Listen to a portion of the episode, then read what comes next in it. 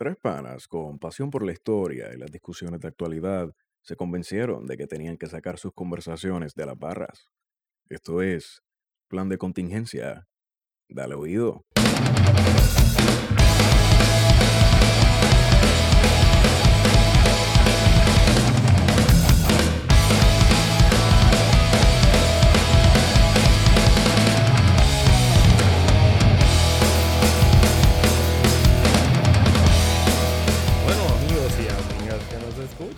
Esto es casi una fucking triple tanda. Hemos pasado todo el día sentado aquí dándole culo para grabar sano entretenimiento familiar para el goce de sus almas. Espérate un momento, el culo era tuyo, no el culo papi Pau. Ok, eh, este es el episodio número 21.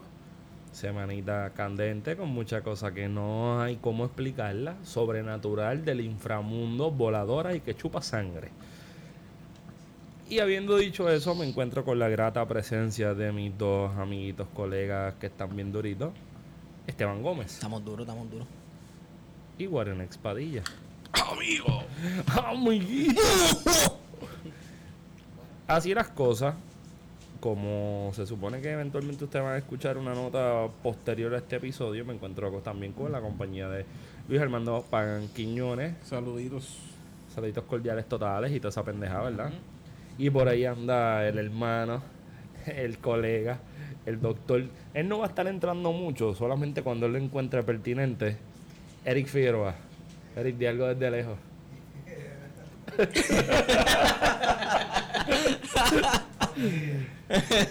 Estamos aquí. Eric está en un food coma después de saltarse pizza. Pizza rusa. Pizza. Por las cenizas de la burguesía. ceniza de la burguesía. Entre todos los temas que hacen que esta semana sea uno en un millón, yo quiero tomarme el privilegio personal en este momento. Ajá. Si me lo permiten, me lo permiten, ¿verdad? Como persona, Sí, tómate sí. tu privilegio personal. Mira lo que, mira lo que sucede. Sucede que, que, que nos visita a Puerto Rico un, una cosa que no sabemos de dónde viene, si del, un- del inframundo o del universo. Y Al- si viene de esta dimensión. Y si o de otra. No sabemos, otra. no sabemos. Yo creo que hay una dimensión. Siempre estuvo ahí. Es posible. Eso es una posibilidad. Quizás vive en nuestros corazones y en nuestra mente. Quizás hay que creer en ella para verla. Sí. No sabemos. Sí. Pero entonces lo interesante es que le han llamado la gárgola. Y eso ya de por sí está bastante cabrón. Pero si nos queremos ir un poquito más cabrón todavía, una gárgola del inframundo o del universo escogió en un planeta con 7 billones de habitantes visitar Puerto Rico. Yo tengo la explicación para Pero eso. espérate que voy con calma. No te imagines. Después que cogió Puerto Rico, tiene un gusto tan particular y tan peculiar que escogió Barceloneta. Que no compone un carajo dentro de Puerto Rico, más allá del aula en los cines y algunas fábricas de las que quedan de las 936. Por ahí va. Y pues esta semana, tan temprano como el lunes o el domingo, dejó 40 pollos muertos en el área de Maguelle. Eso está cabrón. Yo creo que la gárgola este, quiere empacar pollo. Y vino por la ley 2022. Bueno, y quiere exportar ponga- pollo. Que se ponga también a exportar iguana, que mate las iguanas, va a ser de comer las amapolas. Mira, la gárgola. Creo que la gárgola escogió venir a Puerto Rico. Porque como dice este gran teórico puertorriqueño llamado el boricuazo, este, cuando Dios creó el mundo, tiró un besito así ¡mua! de lo lindo que quedó y ese besito es Puerto Rico. Eso no lo deja vivir Dávila.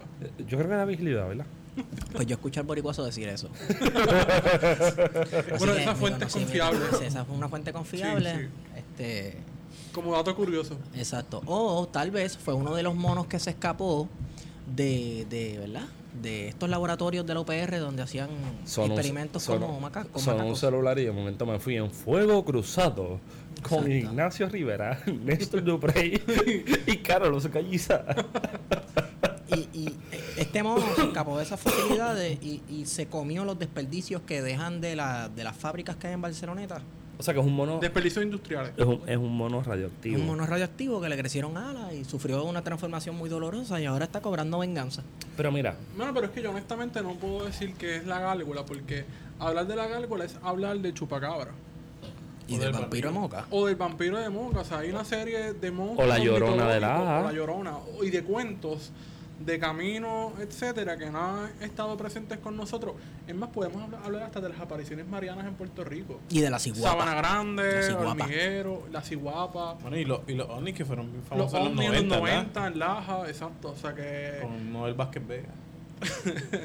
Y de ahí es que sale Reinaldo Ríos, Andrew Álvarez, que se hacen famosos por lo que pasó en la Laguna Cartagena. En, en Lumbreras del folclore puertorriqueño. Son hasta antropólogos, ¿no? Pero si nos vamos para atrás. cultura. y- vámonos para atrás. Y esto es sacado de alguna página de internet con la misma dudosa reputación que los con la misma dudosa reputación que, las- que los análisis de, de ñañito de Castrofont. Supuestamente para el año 1634, siglo. ¿Qué es esto? Esto es siglo XV. No, eso, sí, siglo XV. 16. 16, 16, Quinto, perdón, perdón, perdón, perdón, perdón, mala mía. Pues para esa época hubo hubo un caso interesante dentro de la dentro del folclore puertorriqueño, digamos. Y es que había una supuesta garita donde habitaba el diablo. Ah, ajá. Ajá, ¿viste por dónde va la cosa? Sí. Y a eso le podemos hacer una explicación teórica en el siglo XXI. Esa garita llegaba, era tan lejos, estaba tan lejos que la gente le decía que vivía el diablo, porque eso estaba donde el diablo se sacaba los cordales y nadie quería ir para allá ni a jodía. O, en el mejor de los casos, era porque el cabo Sánchez quería darle tablas a una indígena de Luquillo y se fugó por ir para el carajo a ver dónde llegaba con ella. Pero lo interesante es que la gárgola, el chupacabra, el vampiro moca y lo que sea que estemos hablando como criatura del inframundo y de lo sobrenatural, no se da en Río Piedra, no se da en Cantada, Ni en Torrimal. no se da en Torrimal. Probablemente en Torrimal el que le dicen el vampiro es a este tipo divorciado que le tira a todas las doñas de la misma calle. Divorciados, sí. Exacto. A las amas de casa. Exacto. Pero entonces esto responde a espacios donde hay pobreza, donde los niveles de El escolaridad, campo. claro, los niveles de escolaridad no son los más altos, espacios obreros donde la gente tiene que meterle a la vida, o sea, la vida diaria no es lo mismo que ser un ejecutivo de banco que vive en Torrimar y que tus hijos juegan fútbol.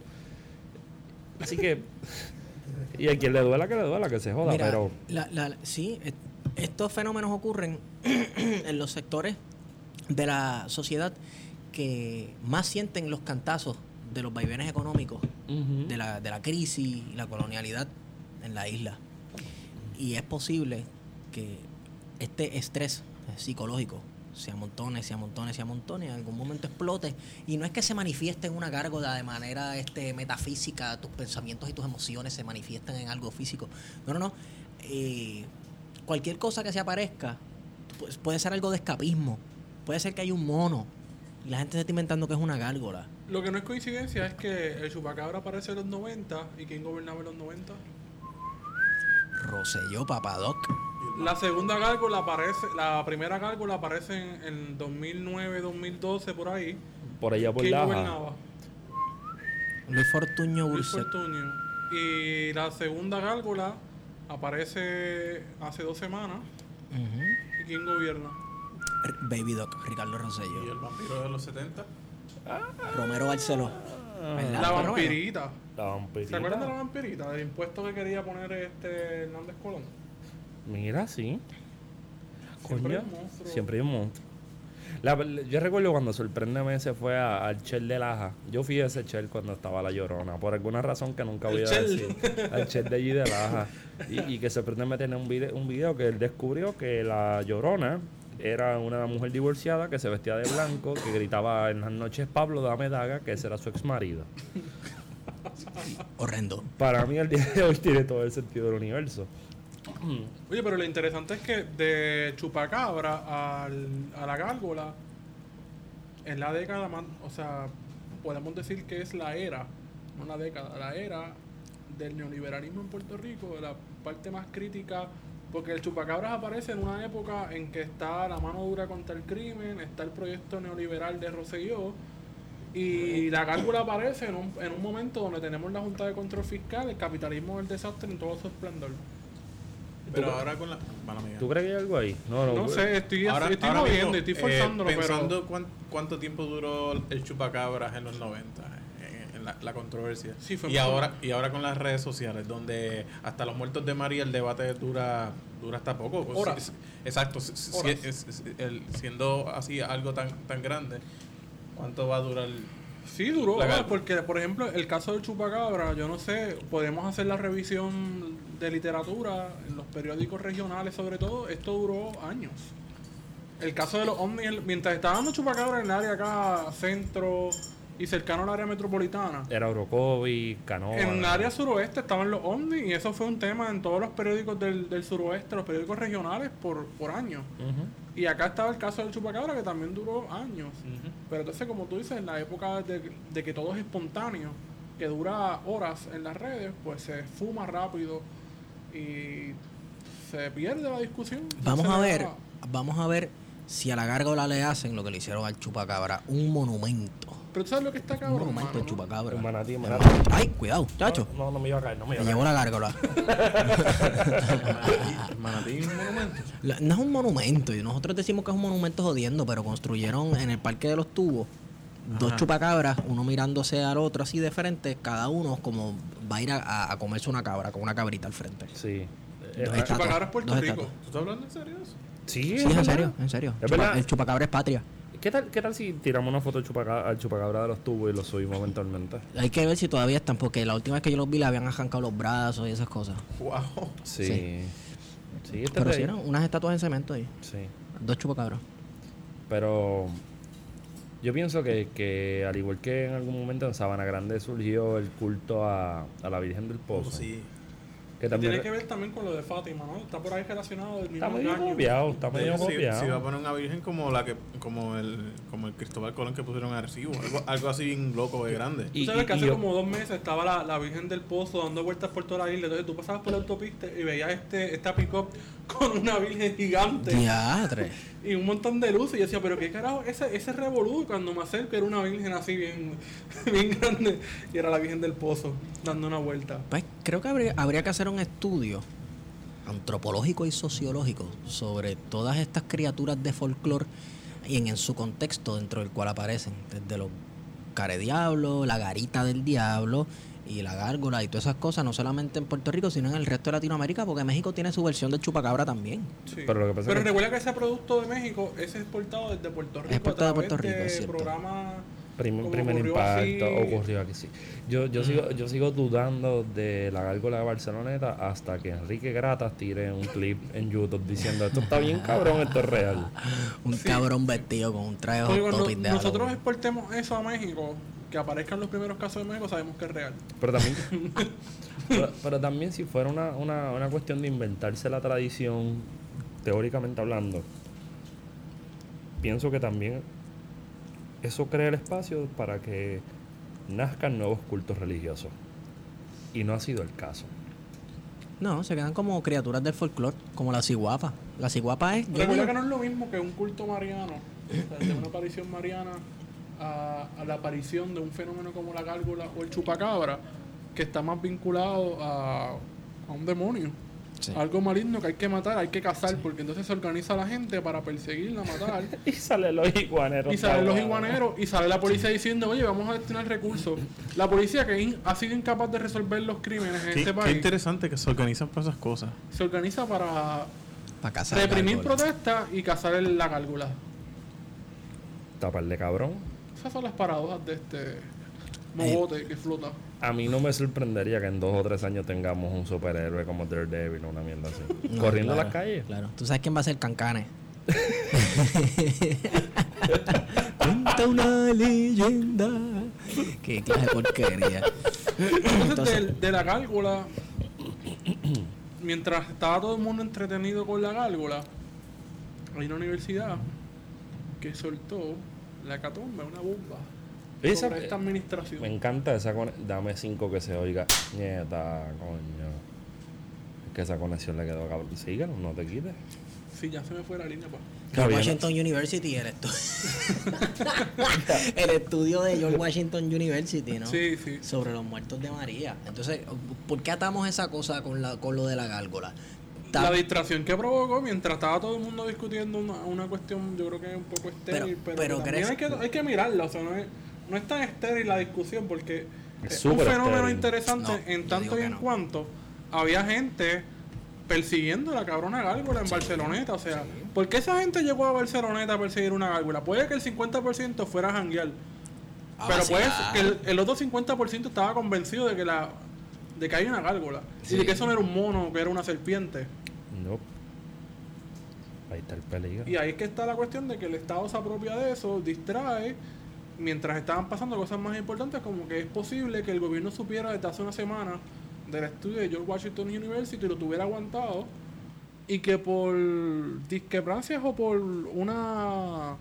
Oye, se le soltó a, a de soltar el, el asunto de, de las muertes, explotó todo un escándalo que el gobierno estaba preparándose Sí. para hacer una conferencia, entre comillas, rectificar o pedir disculpas, y que no le salió, le salió el tiro por la Sí, culata. estaban tomando, yo creo que le- ellos estaban analizando la estrategia publicitaria. Sí, porque como del- este gobierno del- lo maneja una agencia Exacto. de publicidad. Exacto, pues entonces estaban a- analizando la estrategia municipal, eh, municipal, Dios mío, publicitaria, para bregar con esta información, damage control, etcétera. Y la bomba les explotó en la cara, tanto así que el gobernador salió por televisión diciendo, yo no soy perfecto. Nadie es perfecto. Pero es que está cabrón porque el no soy perfecto también viene acompañado de la noción de que el huracán estaba tan cabrón que no había cómo prepararse. Y el huracán estuvo cabrón, vamos a ser Estuvo bien honestos. cabrón. Pero llega un momento que el huracán está cabrón por cuánto, por una semana, dos semanas, no por un año. Porque sí. estamos a que 19 días de que esto vuela en canto, Sí. De un año, y todavía hay gente que De, está la fie- pasando. de la fiesta. Bueno, y estamos entrando ahora. Estamos a 19 días de la fiesta. hoy es 2 fe- de septiembre. esa fiesta, Y estamos en el, en el momento del pico más alto de, de la temporada de huracanes. O sea, septiembre, en diferentes en partes del Caribe, es donde más se desarrollan No, no, huracanes no, no, todo no, no, no. Da- da- dame una pausa porque esto tiene, esto es como una cebolla. Esto, esto fue como un Facebook Live de Adam- Adam Monson. eh, de Ah, es que para esa cabrona es que voy. Porque es que hay que decir las cosas como son. Como alguien, como, mira, hasta tenemos hasta sonidos orgánicos de gente tosiendo. Es que tenemos público. tenemos Estamos en público. vivo. Sí, estamos. Lo próximo es irnos para En la plaza de Villalba. para la plaza. No, lo, los dominos. lo, lo próximo es irnos para un sitio allí en Sabana Grande que dice que nos quieren allí. En la República. Vamos para allá. Saludito, un saludito. Mira, Adam Monzón dijo algo parecido a como aquí no se murió, no se murió nadie si en el 1898 en San Siriaco murió un fracatán de gente. Murieron tres mil y pico personas. Y no, aquí murieron 2.900, pero no, allá murieron más. Ese comentario que yo creo que ella no lo tiró, bueno, no sé, si- vamos a darle el beneficio de la duda que no lo tiró con toda la No, mala intención. vamos a darle el beneficio a la duda de que le quedó bien que es- bruto. Exacto, una persona que gente bruta. aparentemente es profesional, pues tira unos datos sin contexto, pues se ve que es un apoyo a esta administración de decir o de minimizar las muertes de Claro, María. Mucho más Decir que en el, en el 1899 hubo más muertes, que, que ocurrieron 93 mil eh, y pico de muertes, y compararlo con María, pues es descontextualizar, porque primero, en, en 1899 hay un cambio de soberanía, hay, estamos pasando una guerra, y que el huracán San Siriaco le dio paso a los Estados Unidos para establecer su dominio económico sobre la isla. En ese proceso era que estaban discutiendo cosas como la ciudadanía, la devaluación La del moneda, sí. peso, la, los Solamente 500 eso, acres. No hay los 1800 sistemas de comunicación que como ahora que tú te enteras 1899. cuando el huracán Claro, pisa, entonces en el pierde. 99 dice Stuart Exacto. Schwartz, que es un escritor sobre temas de huracanes, que el, el Servicio Nacional de Meteorología tuvo que adaptarse, tomar en consideración lo que pasó en Puerto Rico y aprender de la lección de Puerto Rico, porque entonces dijeron, pues no, nosotros nunca habíamos tenido huracán, eso es una cosa que también llama la atención de que los huracanes son más frecuentes en la costa este de Estados Unidos a partir del siglo XX. No sé, eso es una hipótesis. Eh, y Stuart Schwartz menciona de que Estados Unidos tuvo que aprender de Puerto Rico y entonces tomaron de cómo iba a ser la respuesta, ¿no? Es- Esa administración, me parece que era eh, Roosevelt el que era presidente, tiene que aprender de, Puerto Rico y adaptar los protocolos de respuesta, de que si el Estado iba a responder o no, porque en la época de España pues había toda una, una respuesta ¿no? que incluía la beneficencia pública y organizaciones, y en Estados Unidos la respuesta no venía del Estado, venía de organizaciones sin fines de lucro, eh, y se veía como una, no se veía como una ayuda, sino como una, eh, unas dávidas o algo así.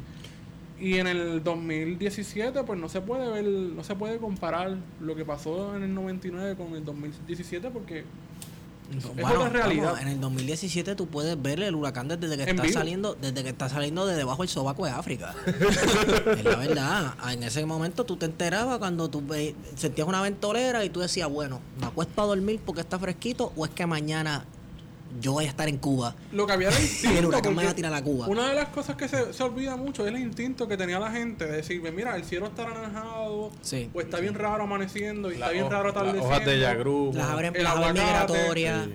todas esas cosas. las mareas, Sí. Los- propios instinto, animales. Los propios animales. La gente tenía el instinto de decir, viene por ahí algo malo. Sí. Que lo, lo cantan en la plena de, de temporal. Mira, estos son los instintos que tenían los puertorriqueños para saber que viene un huracán, que viene de la época de los taínos. Pero entonces Pero en ahí- el 2017 tenemos un radar, tenemos un satélite. Y con todo eso ocurren muertes. Pero Y habría que ahí- preguntarse por qué. Bueno, pero, pero también hay que ver que de la herencia española hay cosas que se pueden rescatar. Y una de ellas es el surgimiento de la, de la, de la, de la defensa civil. Claro. Ya, La defensa civil creó esos espacios donde cualquiera podía convertirse, podía inte- integrarse en un plan de acción en cualquier momento que surgiera una crisis por las razones que fuera, ¿no? Y yo recuerdo ver esas monteros que no las engrasaban y cogían un reductor de velocidad y sonaban "Wiki, wiki", con el con el, sí- el, el símbolo redondo. Todavía hay por ahí. El triángulo. hay por ahí, sí. El triángulo C de defensa, Defensa civil. defensa civil, que no sé cuándo desaparecieron. Es como un cuerpo voluntario, ¿no? Eh, Es, es una agencia Ahora de gobierno. ¿no? eh, El- el- el- No, ahora, ahora es la OME. La OME era No, no, pero esa. el, COE tiene Pero cuando gente tú dices civil, que ¿no? cualquier ciudadano se puede integrar, eso que es como que se expande, ¿no? Sí, porque era una agencia de gobierno, pero tenía, eh, era como una especie de sombrilla donde podían preparar a personas en cuestión de radio de onda corta, primeros auxilios. Usualmente eran servidores públicos, maestros, empleados de diferentes Exacto. dependencias que pertenecían a... No, y en algún momento en los años 50, si mal no recuerdo, era amplio. Había hasta Boy Scouts metidos dentro de esa Sí. Dentro de esa sombrilla. Que quizás yo no recuerdo mucho el 98 cuando vino ¿Dónde será que hay una defensa civil que es bastante exitosa y que evita que, hayan, que no hayan muerto? Leo el sarcasmo, Guaria. Lo leo, lo leo. ¿Será sí. esa otra isla prohibida para los puertorriqueños? Guaria se llama Cuba, está bien, ya yo te Acá de cogí. Florida. Cerca de Florida. El sarcasmo de Guaria yo lo veo él maquillándolo como por dos horas. Yo sabía que venía por ahí hace rato. Vete para Cuba. Pues vete para Cuba. Vete para Cuba. Comunista. Pues, Exacto, tenemos que desaparece la defensa civil, se crean las oficinas para el manejo de emergencia que no cuentan con el apoyo necesario de la ciudadanía, tienen algo que se llama COE y no, no, no ha sido efectivo porque la transición que tuvo que pasar la manejo de emergencia, entiendo que FEMA les requirió que, por ejemplo, abandonaran la banda onda corta, los KP4, eh, Y le picharon. y le picharon, o sea, tuvieron que irse No. a la época digital. ¿No será porque aquí no hay una cultura de servicio público y voluntariado? Hay Tal algo. vez eso no hay voluntarios. Hay algo. Hay voluntarios. Para manejo de emergencia hay voluntarios. Y otra parte es los, los líderes comunitarios. Muchos municipios ven los, los líderes comunitarios como una amenaza. Como una amenaza. Y los compran. Eso es cierto. Sí, Entonces, eso pues, yo lo he visto pasar. a mí me parece bien desafortunado esa comparación que hace Adam Monson de, de comparar el 99 con el 2017, porque si no lo pones en contexto se presta para manipular ese dato. Es que como dirías tú, eso es una cabrona. Es una cabrona. Es una cabrona. Chicos, pero qué importa. Mira, nadie habla de la gente que sobrevivió. Todo el mundo habla de los, es de los muertos y toda la gente que sobrevivió. De los, tres, de los tres millones. Mano, pero entonces, exacto, esa es la pregunta, porque el, el estudio de, de George Washington University te dice que una de las causas principales de muerte es la desigualdad. Estamos hablando que en, en el 1899 quizás había más desigualdad que en el 2017. No, todo el mundo estaba igual, todo el mundo estaba bien clavado. Y, la lengua de bacalao estaba como a 14 pesos de hoy día. Más o menos, para que tengan una idea, no estoy jodiendo. No estoy jodiendo. No es como que coma. No, estoy jodiendo. No, no. No estoy jodiendo. Estaba ese precio. Ajá, pero entonces, volviendo, o sea, como que. Que yo no, es que yo no he comprado bacalao, mano. Eso que no sé qué estás hablando. Pues que, mano, eso es parte. Imagínate que el, que el paquete de arroz está a 14 pesos. Ah, Dios, ok. Sí, más o menos. Esa era parte ¿Arroz de- chino o arroz americano? ¿Arroz plástico o arroz de verdad? Plástico, plástico. Definitivamente, 1898, Oye, plástico. pero el arroz no es de Asia. O sea, yo me imagino que si el arroz viene de China, es bueno porque el arroz de Asia, ¿no? Sí, sale de la misma fábrica donde hacen los iPhones. y donde hacen los chinos. ¿Qué? Pero no, pero, ¿Cómo es? Nada. Entonces, este. ¿Por dónde íbamos? Eh, Estábamos hablando del los comentarios, estudio. no, y los comentarios de nuestro ilustre superintendente de la policía que para hablar mierda así aparece. Que fue el que dijo lo de nadie habla de la gente que, que sobrevivió, todo el mundo habla de los muertos. Pero es que pues los que sobrevivieron, sobrevivieron y hemos estado hablando todo el mundo que Y estamos sobreviviendo todavía, Y porque la mayoría estamos ahí en el día a día. Qué Entonces- tipo cabrón, ¿verdad? Ah, pero no había hablado de los que sobrevivió. Pues mira, cabrón, sí, todo el- todos los que sobrevivieron han sido todos los que se han estado quejando de que el servicio de restablecer la luz y toda esa mierda es una basura. Pues sí, eh, no es que están hablando de los que sobrevivieron, es que los que sobrevivieron están, Están hablando, hablando. y no los escuchan. Pues entonces, Y la puedes llevar al extremo. Yo no creo que ni Ricardo Rosselló, ni Héctor Pesquera, ni nuestro amiguito que está jugando de esconder hace como un año, Falforona, ni nadie de esa gente tiene culpa de la gente que se murió. Eso no es, eso no sería. No tener culpa no lo vas, no es responsabilidad. No voy por ese lado. Pero sí lo que tú dices es, es una realidad. Lo que voy es que de lo que sí tienen culpa, independientemente de lo que tú dices, Guardia, de la responsabilidad, de lo que sí tienen culpa es de haber tratado de esconder esto. eso es, eso es lo más. Mira, no es Ese ni es lo más que indigna. Eso es, eso es lo que indigna. Punto. Decir, no, ¿de qué tú hablas? No, hacerse el loco. Y cuando ya es como que imposible tú negarlo, pues, pues nadie es perfecto. Mira, cabrón. Llevas un año diciendo que eres perfecto. Para entonces ahora decir que nadie es perfecto. Hay que ser bien huele bicho. Ay, Es que tú no hay nada. Y esta cuestión de negarlo, yo creo que desde la primera, si él aceptaba, mira, hacho, se nos salió de control, esto está cabrón, qué sé yo, pues ok, Es que- cool, es que- pero es que, es que eso hubiese sido lo honesto dentro de la democracia. Yo creo que una de las cosas que reconoce un régimen democrático real es la humildad de decir no tengo la capacidad de hacer algo. Porque yo hubiese querido ver al gobernador y a todas estas retraíle a mamabichos y mamabichas, por hacerlo inclusivo. inclusivo. Sí, porque tenés a Jennifer González. Decir, mira, este, mira, gente mía, porque es, que- es- es- es Oye. que, es que esto es otra cosa que, que yo llevo tratando de montar hace mucho tiempo. Cuando la gente se somete al proceso de un de, de eleccionario en Puerto Rico, no importa si eres asambleísta municipal o eres el gobernador de Puerto Rico, ninguno lo hace pensando en la posibilidad de que viene un huracán, un terremoto, un incendio Ah, no, forestal, una, una- un brote de un brote de ébola y que la gente se va a morir.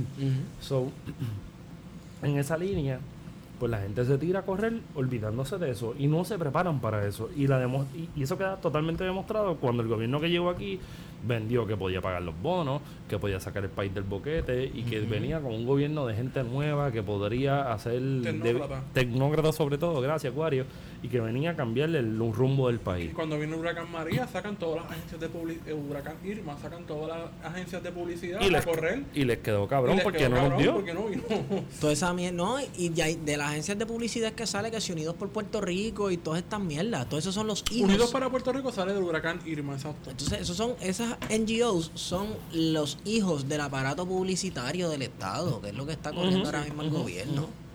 Y por otra parte, el reconocer las víctimas, ¿no?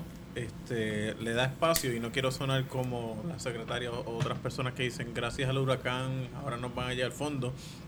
Pero el aceptar las víctimas también te da espacio a decir, mira, fallamos en esto eh, y, y podemos identificar estas cosas. Y podemos mejorarlas aquí y allá. Este, porque con 64 muertes tú no tienes espacio para saber dónde fallaste. Pero ¿por qué esconder que eran 3.000? ¿Por qué? ¿Qué ganas con eso? No- no- mira, hay encuestas que dicen 3.000, están los, los 4.000, yo no sé cuántos de Yulín con la goja y la Y camisa. están los mil y pico que Están menciona mil y pico. Alessi. No importa. Saludito, no, Alexis. Mira, no importa. Fueron más de 60 y pico. Eso es lo que aquí importa. Lo Si que importa acá es que eso, hubo tres cabrones estudios. Tres. Ajá. Y no fue hasta el tercer cabrón estudio que el gobernador intenta rectificar, entre comillas, porque ni siquiera rectifica. Que dice, no, lo hicimos mal, metimos las patas y ya. Y piensa que con eso es suficiente mientras tiene una persona como Héctor Pesquera que al otro día estaba en el programa de Rubén Sánchez justificando Sí, porque es que Las yo, cabronas. y yo, te- y yo te lo comenté. las cabronas, sí. Y yo se lo comenté, a- yo se lo comenté a Wally y yo le dije, mira, ellos esperaron hasta ese, viendo si había una posibilidad de decir, a este estudio va a decir que son 65, que fallamos por uno. Oye, ¿verdad? Ellos pensaban que George Washington le iba a pasar la manito como ellos lo estaban pagando. y le, le hicieron, le, le aplicaron la dormilona, la full Nelson. Le hicieron trillizos, Porque olvídate. tampoco una universidad se va a tirar el, el- O sea, no es. Bueno, déjame callarme, no voy a decir la UPR. Eso hubiese, eso hubiese pasado si Pepe Méndez hubiese salido en conferencia de prensa, Pepe Méndez hubiese dicho o si que se no le se hubiesen murió dado al corillo de amigos de la escuela dental. Así que terminan siendo rectores y presidentes. Sal- para Saldaña probablemente aquí no pasa un carajo. Saludita Saldaña, está Salgarete. Viejo loco. Entonces, mira, van, van, van para el party del huracán. Eh, bueno, vamos a ponernos jocosos. Julín va a hacer un party. Si tú pudieras hacer un Pero una ¿a quién tú llevarías a ese party? Pero una preguntita, ¿cuál fue el municipio con más muertes? San Juan. San Juan y después Casi todos son metropolitanos. Creo que en uno está Cabo los del, Rojo. los del centro, ¿no? En el centro de la isla, Utuado. ¿Habrá gente para la gente para la gente de Utuado para el party? ¿Habrá una, una, una guagua para la gente de Utuado? Una coach, ¿verdad? Sí. ¿Tú sabes que no? Pero si eso no lo paga que la, no. la fundación esta eh, Help, como, ayúdenos, ¿no?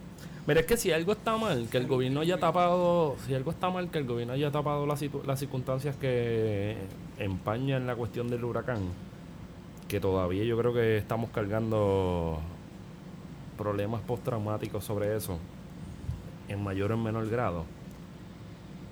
Peor está que alguien esté fotuteando políticamente en los Estados Unidos, Sí, señor. como Lin Manuel con el, Revolution, el Revolutionary Kit, Package. que te va a cobrar 3 mil pesos por llevarte a Vega Alta. Qué clase de ¿Qué? mierda, cabrón. Safari por la pobreza. ¿Quién él te va a llevar? A Sí, mí, un a- safari a para que vea el barrio pobre. Sí, donde, barrio pobre. donde, donde él se crió, que no se crió en Vega Alta, pero dale. Vega Baja. No, bueno, en Vega Alta. Y Barceloneta está después de Vega Baja. No, de Manatí. Vega Alta, Vega Baja, la capital de Puerto Rico en Vega Baja. ¿Qué de hacer? eso- Una conexión entre la gárgola y el mismo. Wow. Está- Está cerca, le puede añadir 500 pesos al trip. Sí. Exacto. Y, Con un rifle eh, este, incluido. pero de un, pele. pero un rifle estilo cubano o estilo boricua. Pero Un rifle No, cubano, un rifle, rifle cubano, yo más. El rifle que tú es- sa- ¿tú el sabes rifle de Abel. Tú sabes lo- el rifle de Abel. Yo no quiero hacer pública esa foto, cabrón. Mm. Lo que pasa es que, pues, Carmen Yolín Cruz Soto se va a tirar un conciertazo. Party. Y es un party en conmemoración. No, pero ese party va a estar bien movido que se acabó. ¿Verdad? Con Yoladita Munde, Choco Horta. Chocobolt, hay gente que da, lo que falta es Michael Stewart para llamarlos quedados. Están reviviendo Uy, gente. mira. Jerry Rivera en camilla. Pues vamos a Vamos a hacer las cosas como son. Si ustedes pudiesen escoger el rundown del party, aquí ustedes llevan. Nos tiran por Twitter. no, de empieza. Esteban, tírame uno, sí. Diache. Yo, yo no sé. Yo llevaré a Lubriel. Yo no sé. Lubriel. Lubriel, duro. Oye, yo, yo he visto videos de Jovet cantando. Carmen. Carmen Jovet. Carmen Jovet. Ella cantaba, sí. Ella- Sí, en Sí. novelas y todo eso, Sí, sí. pero- Cuando era, cuando era línea, porque ahora es fotutera también. Ah, habrá que pagarle más. Ahora yo no. llevara, bueno, sí, Mínimo 100 mil. sabiendo que es en. San Juan y que es Yulín, pues, pues a, a Silverio Pérez y a los Rayos Gamos. Ok, Ya Yo, lo verdad, Silverio. sí, sí. Silverio. yo cerraría con Samuel Hernández. Wow, Samuel Hernández va a estar mañana ahí frente al Capitolio, me imagino. Mañana exclamó a Dios. Levanto mis manos. Yo quería ir para allá, mano, pero trabajo. Déjame ver a qué hora salgo. Mira, A ver si me tiro. también llevaría a Geraldito y los Rocolos. Yo, NG2 no, Geraldito y los Rocolos. Geraldito y los En Rocos. clave, en clave. En clave. Este llevaría a Giselle. Giselle, porque lleva gente que está pegado. Este llevaría a Karel de dúo Karel y Voltio. Yo llevaría límite 21. Pero eso, eso Eso, eso enciende bien brutal. Se enciende, ¿eh? Límite 21 siempre va a las fiestas patronales, o sea, eso tiene su guisito. Y por Y la joder. India, por joder también. la India, cabrón. La India con, La India va a la India con, patronales, con, esa con se las Voltio. pierde. Con Voltio. Con un cigarro en las manos, como antes. También, y también con- lleva, también llevaría a Ashley, la chica bomba. La chica bomba. Wow. Y Los 90 están de moda. sí, Pero y ahora los reggaetoneros, bueno, no sé si son reggaetoneros ahora, Fa del Voltio. Que No, están no, ahora no, en la Florida. son predicadores. Ah, son predicadores, no pero no, no, no, no, bueno, como, déjame ver. Este, llevaríamos a Camaleón, Camaleón Music. Camaleón, Saludos a Camaleón, este, el, el mejor rapero de conciencia social que tiene. De Puerto Rico. Ay. Este, ¿quién más, cabrón? A Rey Pirín, yo no sé. Rey Pirín. Sí, yo, tam- yo llevaría también a. A Eddie D a ver si tira el diario. El diario, wow. Diario de hecho, no en voy con Eddie. Pero entonces también tenemos favorito. que mientras la alcaldesa va a hacer una un party conmemorando el huracán, no sé por qué carajo. House of Pleasure. Y que yo entendería que, que hacer el party está, o sea, yo no entiendo, yo no tengo ningún problema con la fiesta, o sea, Yo sí, tengo un cojón de problema con la fiesta. pero tengo el problema cuando se va a pagar con fondos públicos y cuando lo va a hacer en San Juan que la administración de Carmen Junior ha sido pésima.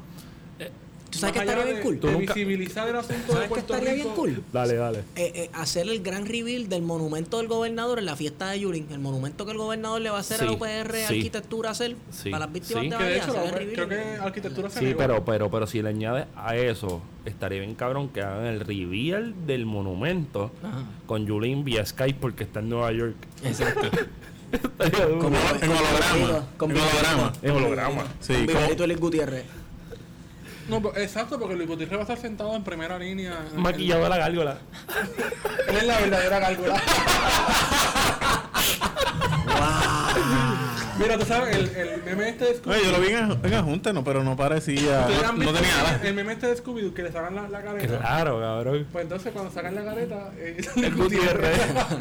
Nada personal, Luis. Si tú te quieres entrar a hablar con Pero nosotros una cosa que es que va, va a empezar los diálogos, diálogos patrios, que ella dijo. Eh, ¿qué, hacen, ¿Qué hacen esos diálogos patrios? Hablar de cuánto, de la diferencia Bueno, entre esto un me cantalón. recuerda una historia real cuando ella convocó esta asamblea de pueblo, entre comillas, que convocan un movimiento amplio de cierto independentismo y van al Coliseo Roberto Clemente. Ella pensaba que tenía todo bajo el mango hasta que llegó la gente de la Yupi y le, cuestiona- le cuestionamos allí, se le paró el caballo y aquella asamblea terminó como Rosario de la Aurora porque se paró una gente, nos paramos los de la Juventud del PI, se paró la gente del PPT, se paró un montón de gente de izquierda a cuestionarle de por qué esa asamblea, entre comillas, del pueblo no quería deliberación, querían estar aprobando resoluciones pendejas y una de las personas que estaba hablando era Luis Gutiérrez.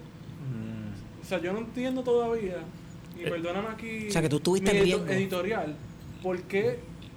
¿Cuál es la lógica de tener a Luis Gutiérrez, que es un excongresista, que responde a unas luchas particulares de la diáspora en Estados Unidos y más allá de la diáspora, a la comunidad que representa, que incluye a mexicanos, que incluye a latinoamericanos, más allá de los puertorriqueños? Papi, por poco te metes- Vincularlo con los puertorriqueños acá, que estamos acá, que tenemos una lucha distinta.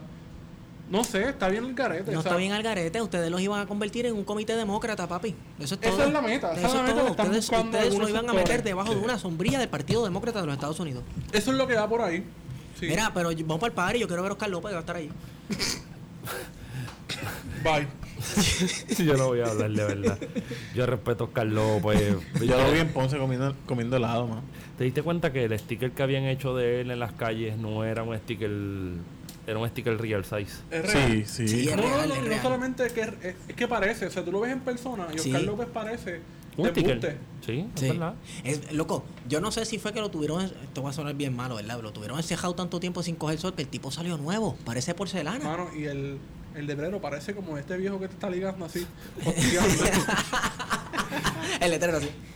Pero fíjate, Por la cara que me fíjate, agarraste. el, el- el día que yo lo vi, el día que yo lo vi en Río Piedras cuando salió por primera vez al público, hacho, ahí me dio un sentimiento cabrón. Ay, me dio un Yo sentimiento día. Yo estaba súper Yo tiré un taco, emocionado. cabrón. Yo estaba contigo, cabrón, ¿no te acuerdas Sí, que? estábamos juntos. A mí se me salió el, el- el nacionalismo barato, se me salió. ¿No te acuerdas, mano. ¿no te acuerdas que me estaba... el puño y cantamos. ahí. También. ¿No te, acuerdas, mierda. ¿No te acuerdas que yo, yo me estaba comiendo un mantecado de esos de, de, de Sí, coco? sí. No, Ah, y, de y- y me dio sentimiento. El- iba a decir helados dominicanos. Sí, sí, de los que venden en los Wow. carritos.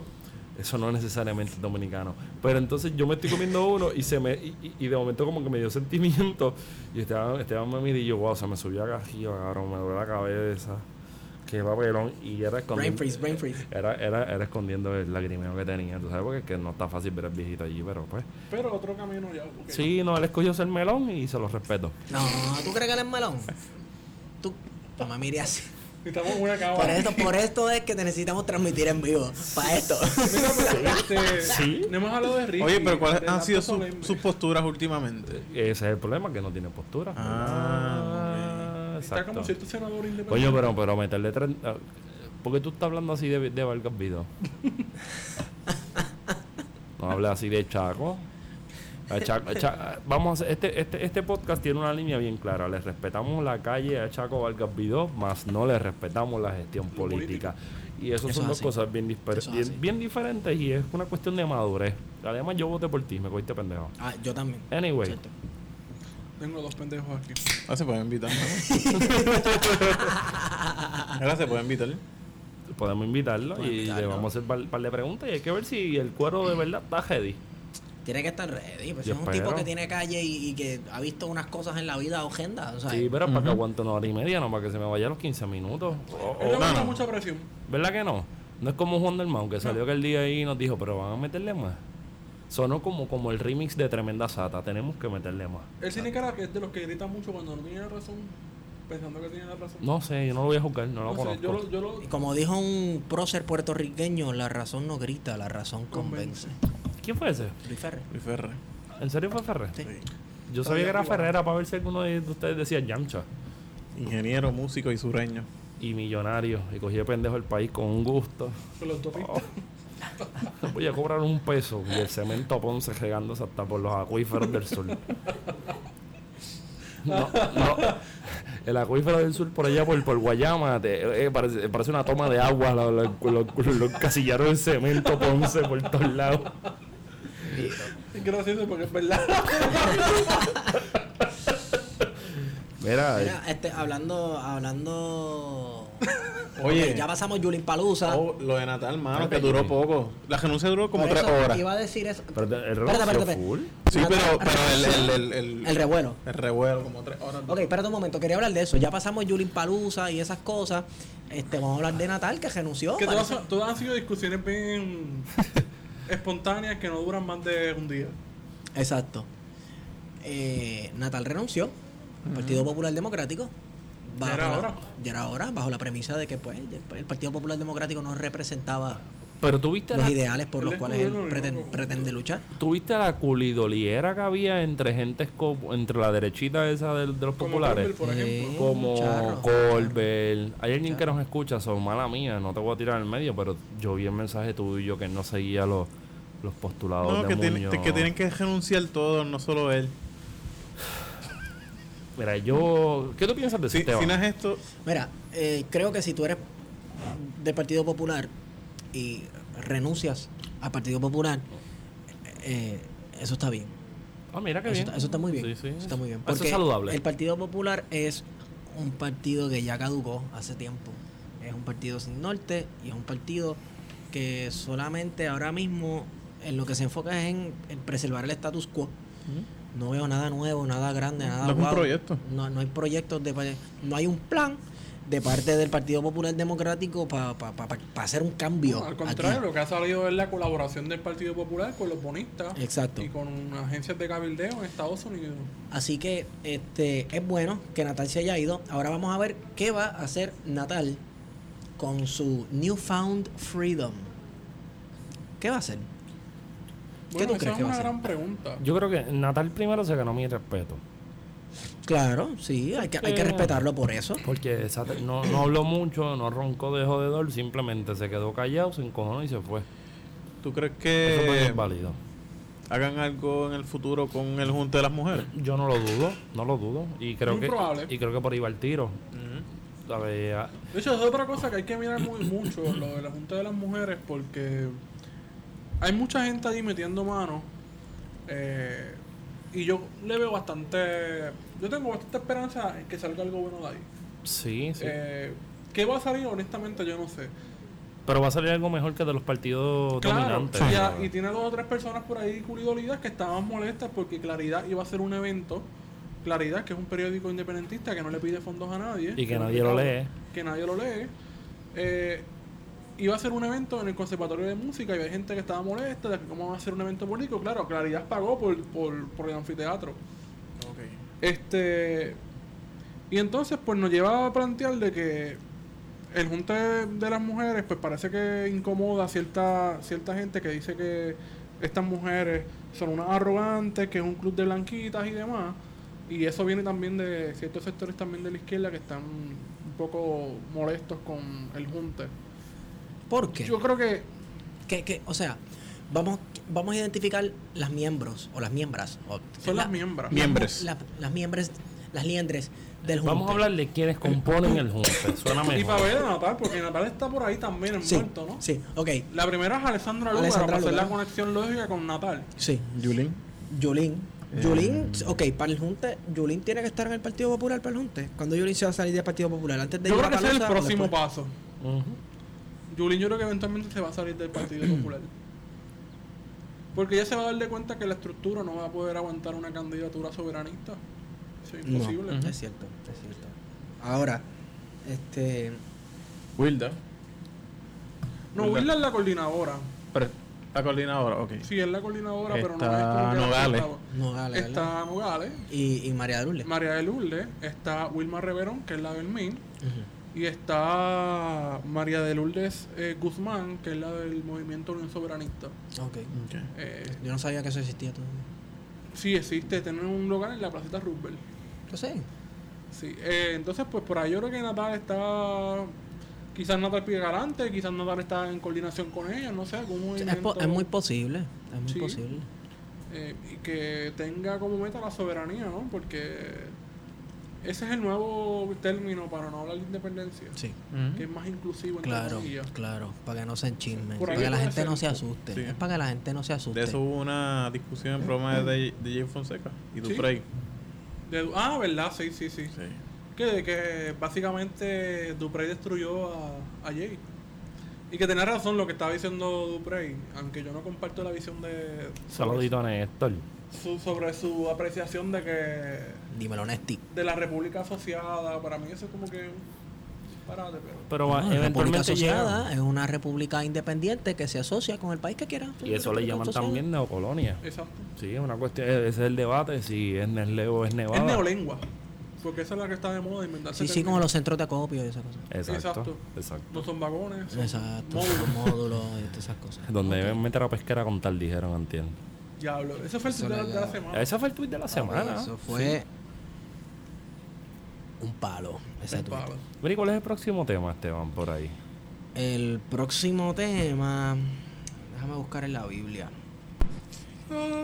Proverbio. Ah, ya yo lo tengo. Ya, yo bu- Ah. busqué en mi Biblia. El aborto. El día, El día- Del, del niño no nacido. Mira qué Uh, cosa. El día del niño no nacido. Vamos Pero ¿cómo va a allá. haber un, niño, un día del niño no nacido?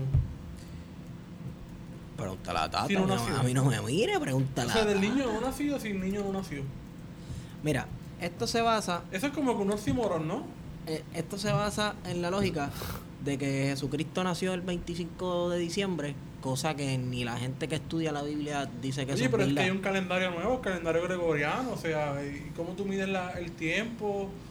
Eh, Sí, pero pues, no sé, no sé. Esta cuestión del calendario juliano y después se, se cambió al del al gregoriano, etcétera. Yo no Que sé perdimos fue unos días ahí, perdimos demás, unos o sea, días. Se perdieron unos días. Pero no importa, no importa. Ni la gente que estudia la Biblia y esta gente, qué sé yo, los teólogos, ni ellos mismos dicen que Jesús nació el 25 de Hermano, en el diciembre. Vaticano hay leyes absurdas como esa.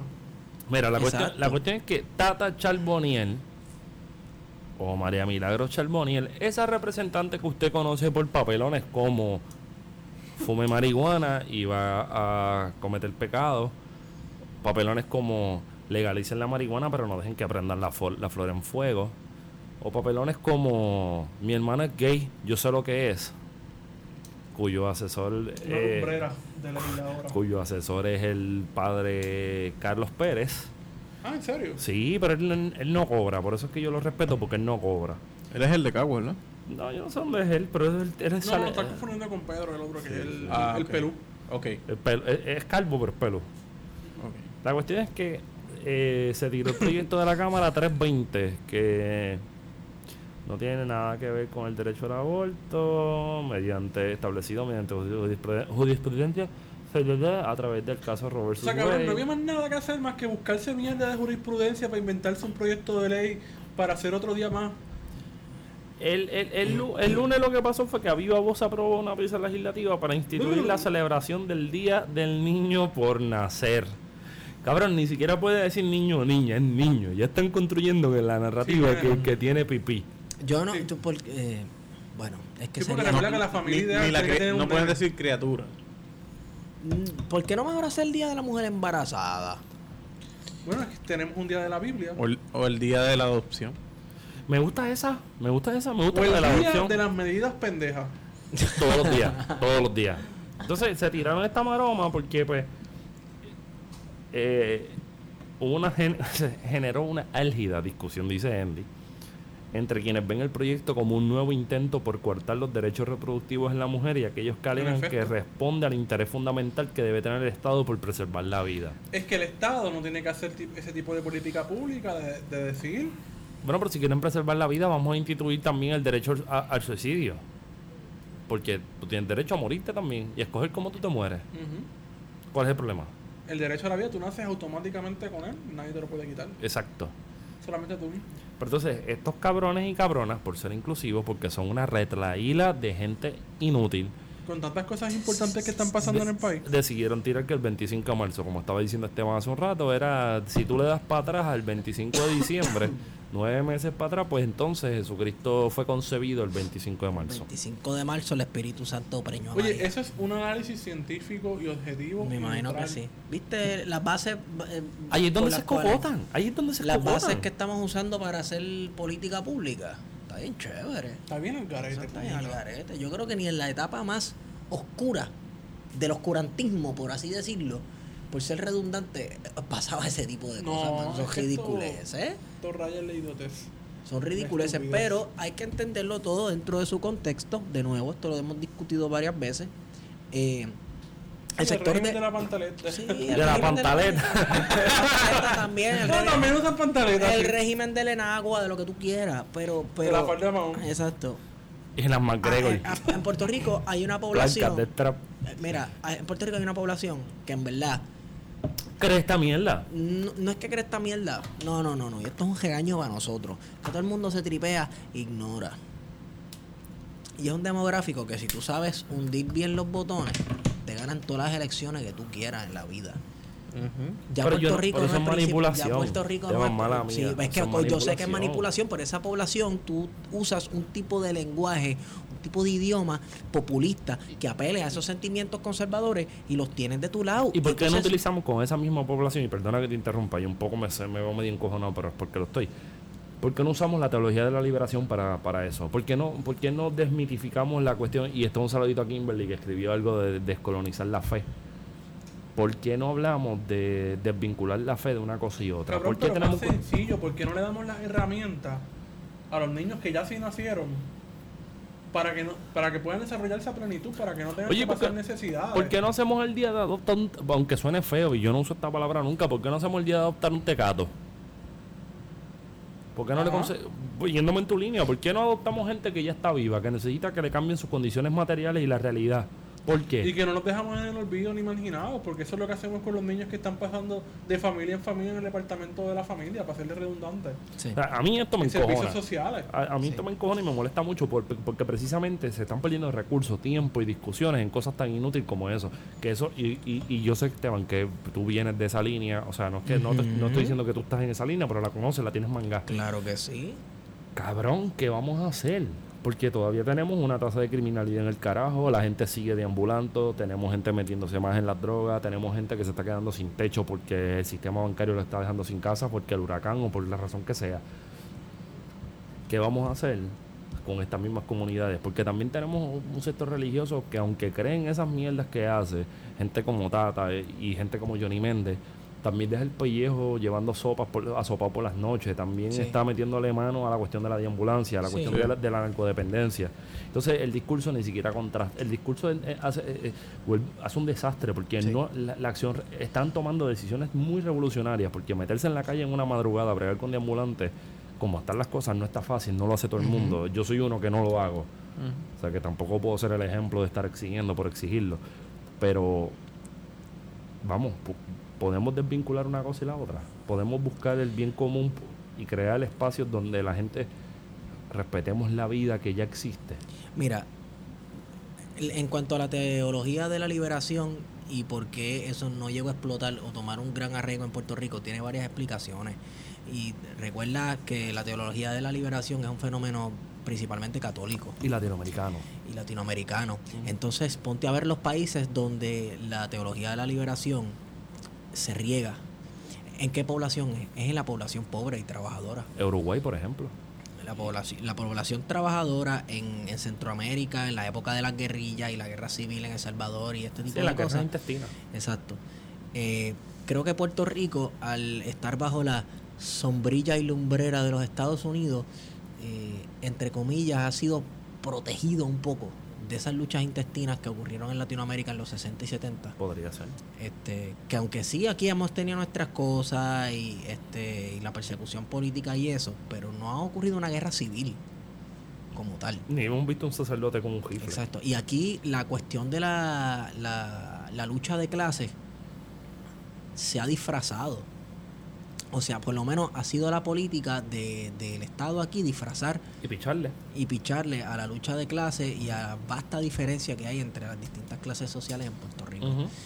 Y creo que por eso la gente pobre no cobró una conciencia social con la teología de la liberación, ya que se, protesta, se protestantizó la isla. Ya el catolicismo no es la religión más grande de Puerto Rico, ya ahora ya es el protestantismo. Sí. Entonces tienes un fenómeno que es católico, pero, pero no, no, no puede arraigarse mucho porque el, el régimen de ahora es de la pandereta pentecostal, no son necesariamente los católicos. Y hay un montón de católicos que son ultra conservadores y más conservadores que los mismos pentecostales. Y populares. Exacto. Y también vas a encontrar gente en- dentro de la evangelismo pentecostalismo que son gente avanzada, progresista. Claro, claro. Pocos, pero hay. No, Los yo hay. hay más Sí. gente de izquierda dentro de las iglesias protestantes que dentro de la misma iglesia católica en Puerto Rico. Esteban es uno. teoría. Mira, yo En comparación a la católica. Sí. tengo un Sí, familiar, tengo un familiar que su entrenamiento de pastor, entre comillas, entrenamiento, eh, fue en El Salvador durante la guerra civil. Fue para allá con veintipico de años. Qué Él fue a entrenarse de pastor.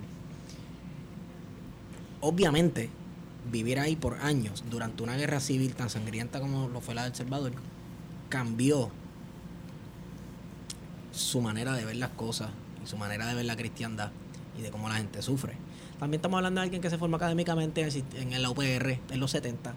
Eso cuenta, ¿sabes? sí, También, sí, obviamente. definitivamente. Entonces, este, ve, si tienes alguien que fue a Centroamérica y vivió los horrores de una guerra civil y volvió, si- y es pentecostal, siendo pentecostal, pero volvió con una mentalidad totalmente distinta. Sí, eso choca con la visión que más o menos uno, o, o por lo menos que yo tenía, de que los evangélicos iban a Latinoamérica, sobre todo a Centroamérica, a entrenarse como parte de incluso de misiones de la CIA.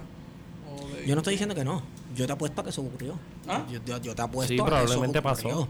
Yo te Sí. Apuesto un ojo a que eso ocurrió. Pero tú sabes a qué no fueron los los los evangélicos a, a Latinoamérica? Que no. A cogerse una quiebra. Papi, la la institución vieron. más poderosa del mundo por más de mil años. No la vieron. Te quiebra. ¿Sabe, sabe que no la, No, no la vi. No la No la vi, no la vi, ¿verdad? no la vi. No, no la estamos hablando de la de que la iglesia católica, la arquidiócesis de la iglesia, de la iglesia católica en San Juan se acogió a la quiebra para no pagarle a los maestros que estaban reclamando eh, que les pagaran el retiro, ¿no? Que habían habían pagado ¿no? en sus años de, de servicio a, la- a los colegios católicos de, de San Juan, del área metro. Mira esto, tú coges y haces una, ¿cómo es que se llama esto? Una venta, una subasta.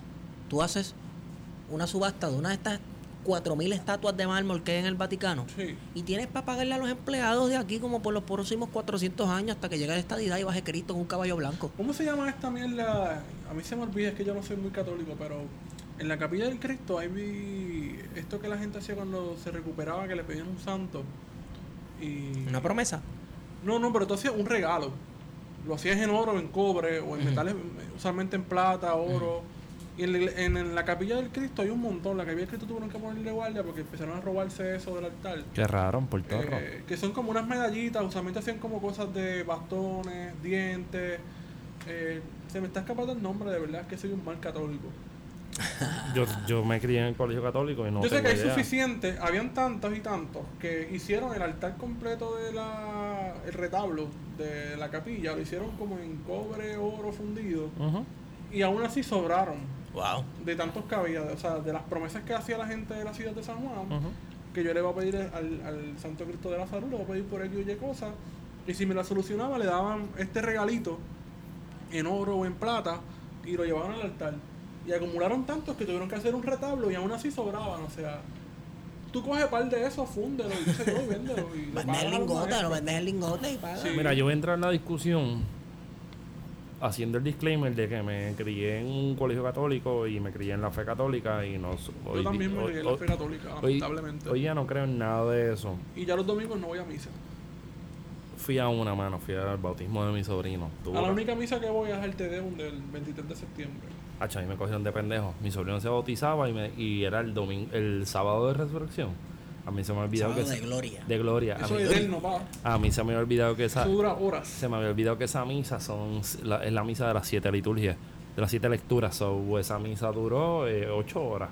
Ay, bendito, qué bueno es el pentecostal. Ese día tú vas el sábado a la iglesia, da un dramita, resucitó, Señor, aleluya. Se acabó. Y te vas y con todo el mundo come sandwichitos o pinchos o refrescos. Eso sí, al final, al final, al final de esa misa había sopao. So, no salimos tan mal. Ah, bueno. Pero, Pero una sopa no compensa las 8 horas. no, jamás. Pero y también es una cuestión personal, no. El apoyo a mi sobrinito. Anyway, la cuestión que a mí me vuela a la mente es que yo, pues, cuando me crié en la iglesia católica, me crié en la diócesis de Arecibo. Una diócesis que, ah, por lo menos, yo haciendo la comparativa con la de San Juan, es un poco más austera, no es de estar mostrando opulencia, versus una diócesis de San Juan que, que después se llamó la arquidiócesis metropolitana y trató de llevar su, su modo de vida al estilo de una urbe europea, una ciudad de primer mundo, y perdió el dinero, entre muchas cosas. Ahora bien, a David Colón le quiero dar este mensaje, a David Colón, a Peter Miller y a todos esos jascahuevos. Wow. Usted, Yeah. Ustedes no pueden estar considerando a la arquidiócesis de San Juan como parte de la, de la, del Vaticano en Roma. Porque si el Vaticano tiene mucho dinero y probablemente lo tiene, la mayoría de su dinero también está relacionado a patrimonio humano, de la humanidad, Sí, que no se puede vender. exacto. O sea, si usted quiere que Walmart compre el fresco de, de Da Vinci, de, de, ¿cómo se llama? El de Dios y el, y el hombre. ¿no? Sí, sí, sí. Pues La creación de. la creación, La creación de. Adán. Coño, papá, tú estás duro en Eso- esa eso-. Ah, es de todo el mundo. semana Pues, está hablando del humanismo y esa, Esa mierda. mierda, esa mierda, pues si tú quieres que tú quieres que saquen chavo, pues tienen que vender eso. ¿Quién carajo tiene la capacidad monetaria de comprar eso? Que vendan O una pintura de Oyer que tiene en la iglesia y ya. Tienen un montón de Oyer, que las vendan. que no vendan a Oyer. Y si lo venden, que lo vendan al gobierno. Y que se quede como algo parte de- del país. Porque yo no quiero que un Oyer quede en manos, o un Campeche quede en manos de cualquier pendejo. Bitcoiner. O un Bitcoin. ¿Tú te imaginas que ¿Tú Brock Pierce compre un, un- un Campeche, cabrón? Ese día de- ese- caduca- caducamos al mil por ciento. Mira, pero yo creo que lo más importante acá es la cabronada. Porque es que es una cabronada de tú evadir el pago. Primero utilizas a una persona, a un ex monseñor de la iglesia, para victimizarte y decir, mira, me están quitando los fondos, bendito, que, que se va a morir el señor. Utilizas la gente, utilizas a los maestros, no les quieres pagar y te victimizas de que hay una persecución, porque eso fue lo que construyeron esta semana, de que había una persecución contra la Iglesia Católica, cuando la Iglesia Católica en Puerto Rico ha sido una mundo. institución que persi- y en el mundo, o sea, históricamente, eh, desde llegan a Puerto Rico se establece, lo primero que se establece es que la Inquisición. Sí. se establece una institución que le gusta perseguir a los que piensan distinto. Y me vienes a mí a decir que la Iglesia Católica en Puerto Rico está siendo perseguida. ¿Por quién carajo? O sea, eso me recuerda a los discursos del, de finales del 50 y principios del 60 que dan producto a que se crea el Partido Acción Cristiana. Ah, sí. El De PAC. que estaban siendo perseguidos. Sí. Eso es bullshit. Que era, eran un partido bien católico. Creo que esta es la re- el PAC Reloaded. Lo que pasa es que el PAC era católico y hoy día la administración Rosselló, quienes lo llevan al poder, es el, el protestantismo, ya en su apogeo. Claro, sí. Queda algo. Porque tengo otra línea para bajar para cerrar el Baja final. línea, baja línea, vamos a cerrar.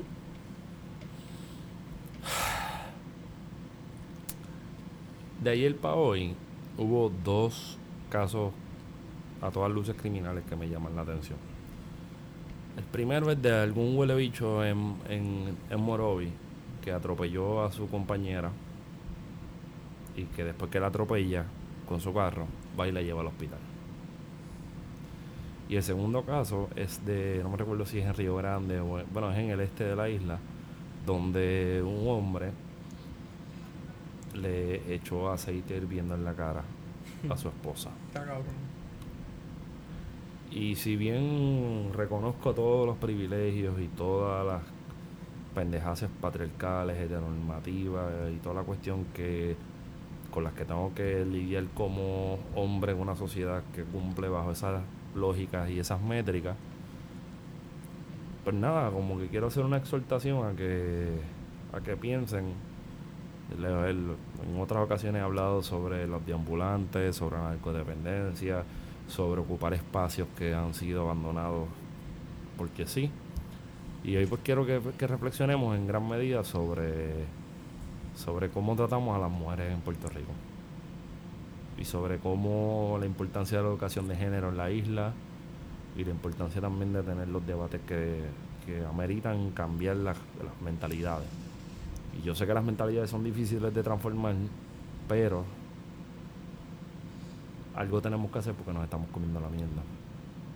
Y sería bonito que este espacio, de alguna manera, creara las discusiones, que siempre ha sido nuestra aspiración, pienso yo, ¿no? Y si, no, si no ha sido así, pues me corrigen. De, de, buscar un, Puerto Rico distinto. Porque despertarse con esos dos, dos tipos de noticias como esa, no solamente son una cabronada, sino que hieren a la sensibilidad de lo que nosotros tenemos como país. Y no es justo vivir en un país donde las mujeres siguen teniendo que salir con miedo, así sea a las 6 de la mañana o las 3 de la mañana, o donde a todas luces estamos teniendo un femicidio, feminicidio, Ujú, ¿no? Femicidio. y se están haciendo de la vista larga. Y mientras sea importante cosas como el Día del Niño por Nacer o defender a la Secretaría de Educación con sus vagones, módulos y otras pendejerías más que no construyen nada, sino que lo que montan son imágenes vacías o huecas sobre el gobierno. Eso es lo que pasa, Feto. Cuando el día de la mujer, tú le quitas la palabra que le falta del día de la mujer trabajadora. Y el día de la mujer lo coges para regalarle flores a las mujeres y manda. Le llevas un buque de flores al trabajo y que lindo es todo. Y la mujer, la mujer dedicada, delicada flor, la mujer es esto, ¿qué haríamos sin ella? Lo que nos carga a los hijos. ¿Ah? Y al bailable. Exacto. Entonces, este, yo, et- este es mi, este es mi único consejo. Yo los exhorto, ¿verdad? Si tú, pues, te dan unos celos violentos quieres darle un puño a alguien, quieres darle un puño a tu pareja, etcétera, mira, mi hermano, jales una paja y vayas a dormir. Pero también hay que o sea, que el, el asunto de la violencia va en dos partes, no solamente en la sociedad, sino también del Estado. Y la mujer también está muy vulner- vulnerable a, a De la ambas cosas.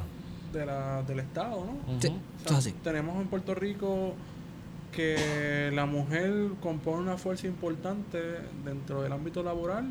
Son mujeres solteras que tienen que salir adelante contra un Estado que, que las vulnera, que las lleva a la pobreza. O sea, la, la pobreza en el sector de la, eh, femenino es grandísimo. Es una cosa que no se estudia, o si se estudia, se estudia poco, no se habla mucho, no se problematiza. Son mujeres solteras, eh, con hijos, eh, y que tienen que luchar contra un sistema que, que las margina, que las excluye por ser mujer. Así que la violencia también se da en- ese ámbito, en el ámbito laboral y en el ámbito de- eh, de- del Estado. Sin hablar de la cuestión social, ¿no? De- de- del hombre y sus privilegios, este, abusando de la mujer, que, que no es otra cosa que lo que conocemos como machismo, ¿no? Que está institucionalizado en, todo, en todos lados. Así que eso también representa un, un problema grave. Eso lo vimos con, con la muchacha del Wiki también. El estigma, sí. El estigma del güey. Sí, exacto. Y habiendo cerrado, habiendo dado por terminado este episodio con este medio baja nota, ¿dónde te consigo? Estigón por Twitter. Luego, Me consiguen en Wario Candanga. a mí me consiguen en arroba PHTO, Feto. Eh, Luis Armando Pecu. Luis. Luis Armando no aportó mucho, pero le metió hoy. Está cansadito, está Sí, cansadito. estoy cansado. Pero escuchen la nota al calce con Luis Armando y la de el doctor, el doctor Eric Figueroa, oye, Eric, te quedaste por ahí medio tranquilo escuchando, no estás como que Te embaja, te embaja. estás tan bajita, pero La pizza le dio un puño en el hígado y ¡pa! Pero pero no. Volví y te digo, gracias por haber participado con nosotros y esto fue Cultura Viva. Bueno, anormal. Eres un anormal. Hemos ido con ustedes. Plan de contingencia. Ey, después de haber vivido tanto, cada uno se dio el chance, cada cual con su balance de explorar